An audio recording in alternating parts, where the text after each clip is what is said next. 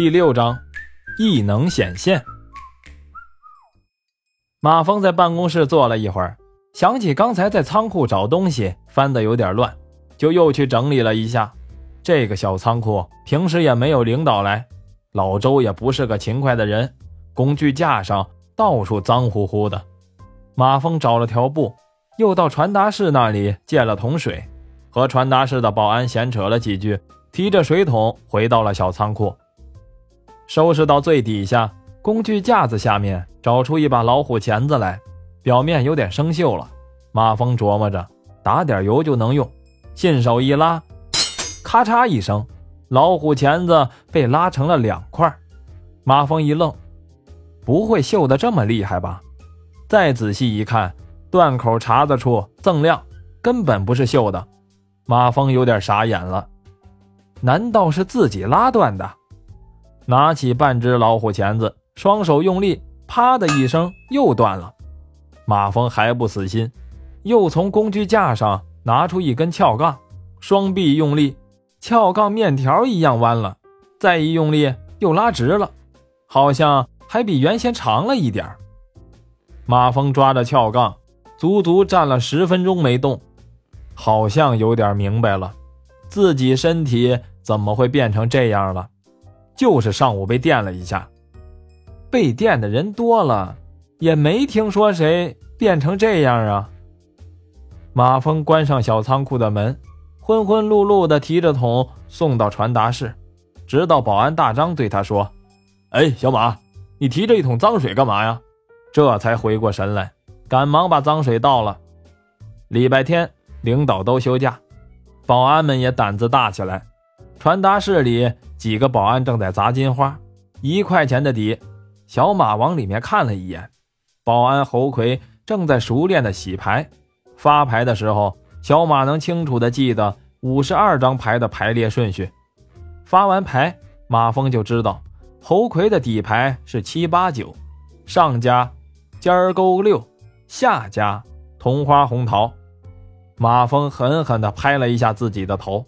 啪的一声响，侯魁一伸手拿起报纸盖住扑克，往这边看了看，见没人过来，说：“哎呀，一惊一乍的，你干啥？我以为领导来了呢。”侯魁是出了名的赌鬼，属于一天不赌就不算一天的那种。马峰也没理他。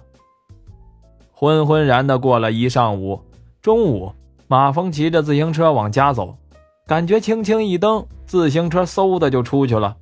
这时候，他的心也慢慢平静下来了，于是觉得被电成这样也不错呀，总比电成傻瓜要强吧。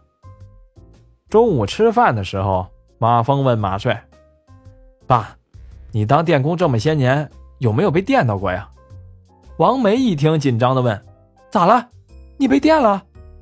马峰赶紧说：“啊，没有没有，我就是随便问问。”马帅哈哈一笑说。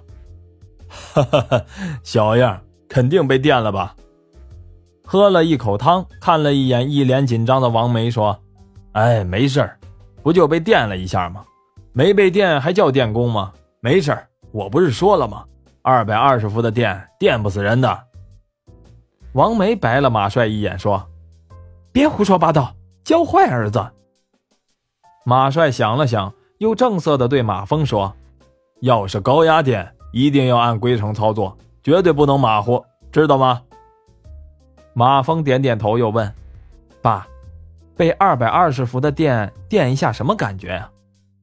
马帅无所谓的说：“呃，没啥感觉，就是麻一下。”爸，你听说过有人被电之后身体有变化的吗？什么变化呀？比如说，呃，力大无穷啊啥的。你小子电影看多了吧？要是被电一下就变超人，那爸爸早变了。那供电局也全是超人了，整天琢磨什么呢？就想好事儿。吃完饭，王梅又把马峰叫到一边，好好的叮嘱了一番，无非就是别听你爸瞎说，注意安全之类的话。马峰自然是脑袋点的像小鸡啄米似的。晚上，马峰翻来覆去的睡不着。第二天五点多。就穿上运动鞋，悄悄地溜出家门，往东跑了八公里，来到 Z 市的牛头山，马峰已经尽力控制速度了，可还是快得惊人，一步跨出去就是大老远。牛头山因为形状像牛头而得名，其实就是一座青石山，山上长着乱七八糟的一些低矮树。牛头山海拔虽然不高，方圆占地倒是不少。原先五六十年代的时候，山上还有一支炮兵部队，后来裁军也给撤了，周围倒是有个村子。但是也人丁稀少了，村里的姑娘愿意嫁出去，外面的姑娘不愿意嫁进来。马峰找了个悬崖，手脚并用，嗖嗖的爬了上去。幸好现在是清晨，没有人，要不然还以为山上有猴子了呢。马峰站在山上，有种做梦的感觉，但眼前这一切又实实在在的摆在眼前。马峰在山上。把乱石又踢又扔，足足折腾了半个小时，双手抓住一棵树，一用力拔了出来。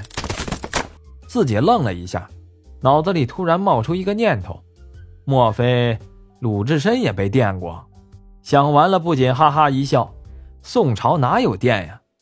不过折腾了半天，对自己的力道倒是掌握了些。回到家里，王梅正在做早饭。自己赶紧换上拖鞋去洗澡。王梅问：“这么早去哪儿了？”马峰打着马虎眼说：“我出去锻炼了一下。”王梅也没有再问。洗完澡，马峰照着镜子，看着镜子里的自己，身材一如既往的匀称，没有什么变化呀。